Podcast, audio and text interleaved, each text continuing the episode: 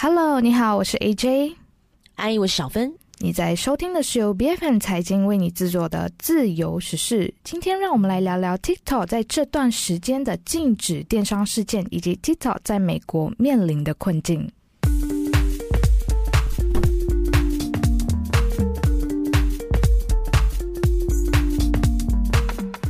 网络技术公司字节跳动 ByteDance 在二零一六年推出的短影音分享程序，也就是抖音版的海外版 TikTok，在短短的几年时间里面呢，我们就发展成为了可以挑战脸书、Google 的世界网络巨头旗下的同类型社群媒体平台。那从用户的体量来说呢，我们看到 TikTok 哦，是中国互联网出海最成功的产品之一。就算放眼到全球范围之内，TikTok 也是至今为止。最快达到十亿个活跃用户量的社群平台，能够达到这个数字呢？Instagram 要花七年的时间，YouTube 用了八年，Facebook 则用了九年。那与此同时呢，抖音的这个海外版的用户也是不断的在扩大当中，取得让人瞩目的一个成功哦。然而，随着 TikTok 在全球崛起，伴随而来的也是一系列的困扰、争议和挑战。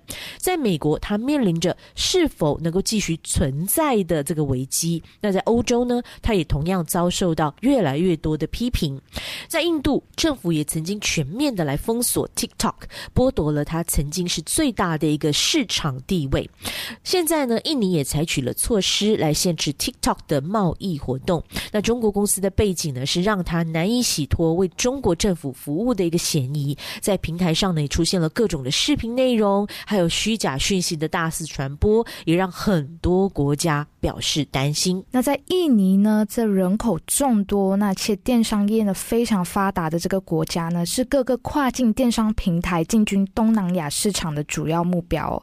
那然而呢，印尼政府对外来的跨境电商平台呢，实施了严格的监管。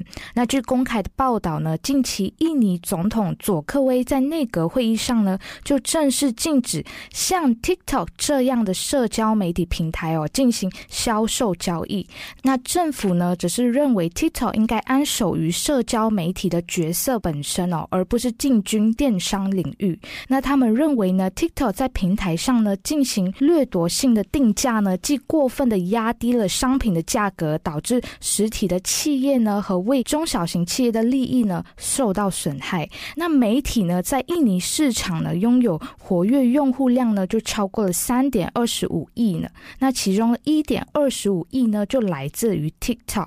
那政府的禁令呢，无疑是对印尼的电商市场造成了重大的影响哦。那十月四日呢，直到 TikTok 的电商业务呢即将关闭的最后一天，那印尼的 TikTok 商家们呢，仍在坚持直播，奋力的卖货，那试图抓住最后的时间来弥补即将产生的损失。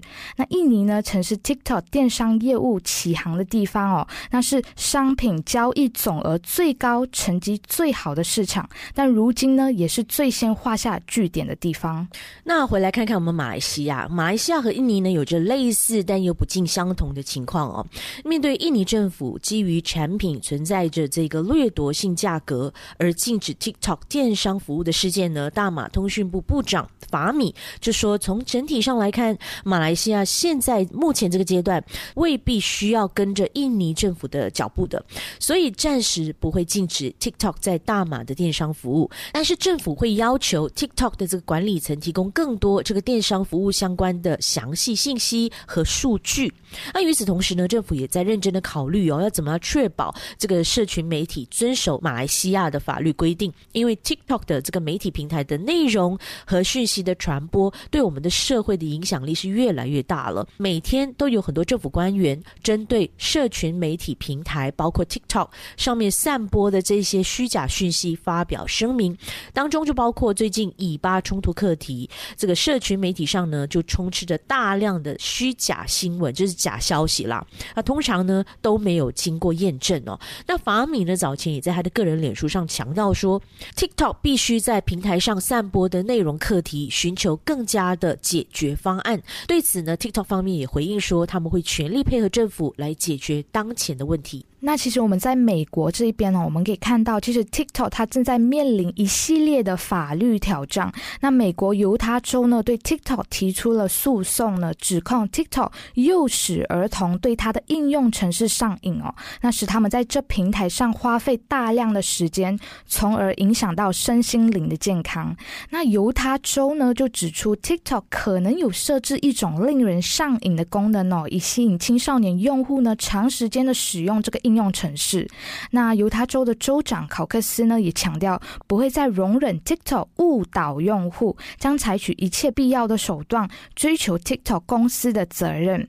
那其实早在去年十二月，考克斯就出于对 TikTok 的这个程序安全性和中国政府的关系，在州政府部门实施了对 TikTok 的禁令。那除此之外呢，美国的其他州，包括像德州、南达科他州和马里兰州呢，也限。制了 TikTok 在州政府内部的使用。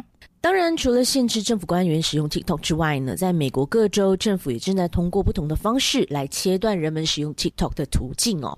包括呢，政府官员就不可以使用这个政府的电子设备来下载并使用 TikTok，或者是利用公共的 WiFi 来屏蔽，还有在各个应用商店下架这个 TikTok 的应用程式等等哦。因为根据一名专精中国事务的美国中央情报局官员华尔顿，他就说，中国的情报活动在本质、范围、等级等各方面都和西方是非常不一样的。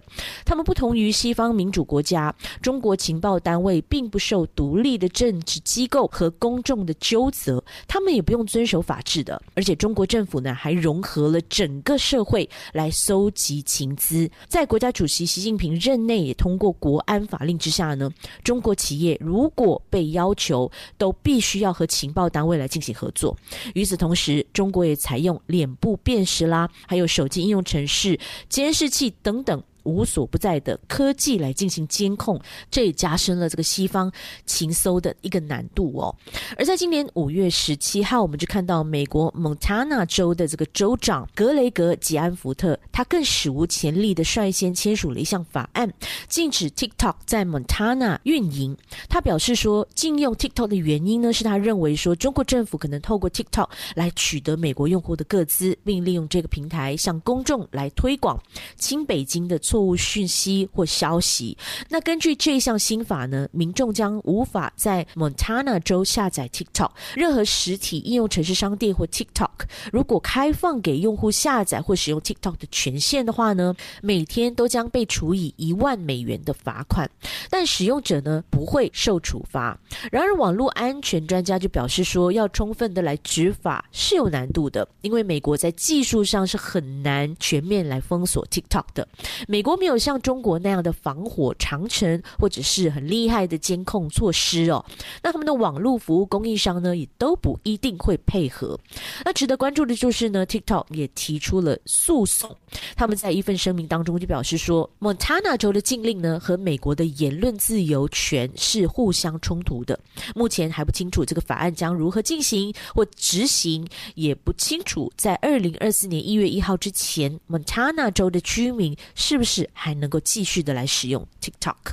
其实我们可以看到哦，TikTok 在这三年来，在美国呢，其实遭遇了无数的挫折。那就在川普在任时呢，就公开发声，将 TikTok 视为国家安全威胁。那随后拜登上任后呢，也对 TikTok 实施了一系列的限制措施。面对这个西方的禁令呢，中国外交部形容哦，美国对 TikTok 的禁令就是一场政治表演，称美国是一再泛化国家安全概念，滥用国。国家力量打压外国企业，那 TikTok 方面呢，就一直强调他们致力于维护用户的数据隐私和信息安全。那同时也提供了平台上内容的审核和监管，并且强调呢，他们收集的数据不比其他的应用程式啊，像是 Facebook 或者是 X 社交媒体前身公司就是 Twitter 等的多，并且是独立于政府之外的。然而，各国的政府呢，对这些承诺呢，并没有直接的。买单，因为 TikTok 的母公司字节跳动的总部其实就在中国。那各政府就担心中国公司呢，在外国网络中安装的这个 5G 的设备呢，包括一些后门，可以将这些数据传输回北京。那他们就担心用户的数据呢，可能会落入不当的控制之中哦，或者是用户们观看的这些内容可能会被中国政府所左右。当然，这种担忧呢，其实不仅限于这个美国，在全球范围内呢，其实越来越多的国家对 TikTok 提出了监管要求和限制。多数人就认为说，像 TikTok 这种的公司哦，它其实规模大到一定的程度，是可以大规模的盗取这些用户的信息，甚至是危害到国家的安全。所以现在各国政府呢，才对 TikTok 采取这么强硬的措施。那总的来说呢，TikTok 在全球的崛起，也标志着社群媒体平台的一个新篇章。然而，它也引引发了一系列的问题和挑战，就像我们刚刚说的，涉及到言论自由啊、数据隐私啊、国家安全，甚至经济冲击等等，很复杂的这个议题哦。那怎么样来平衡这些问题，以确保社群媒体平台的发展是向上的、更有益于社会的呢？是各国政府和 TikTok 等相关机构需要共同来思考和解决的了。那随着各国不断的对 TikTok 实行限制政策，TikTok 在国际社会当中的这个地位依然面临面临着重大的不确定性哦。啊，因此呢，对于 TikTok 和这种类似的平台来说，未来他们所面临的挑战和机遇并存。如何在保护用户的权益的同时呢，也满足各国政府的监管要求？还有如何管理平台上的内容，将是 TikTok 接下来长期需要探讨和解决的问题了。如今，TikTok 依然是一个备受争议的应用城市，没错。那未来它将会继续的怎么样发展下去呢？能不能够顺利的生存？我们也会继续的来带你关注。那么，不知道收听节目的你有没有下载和长期使用 TikTok 呢？会不会担心 TikTok 会盗取你的个人讯息？欢迎来跟我们留言互动。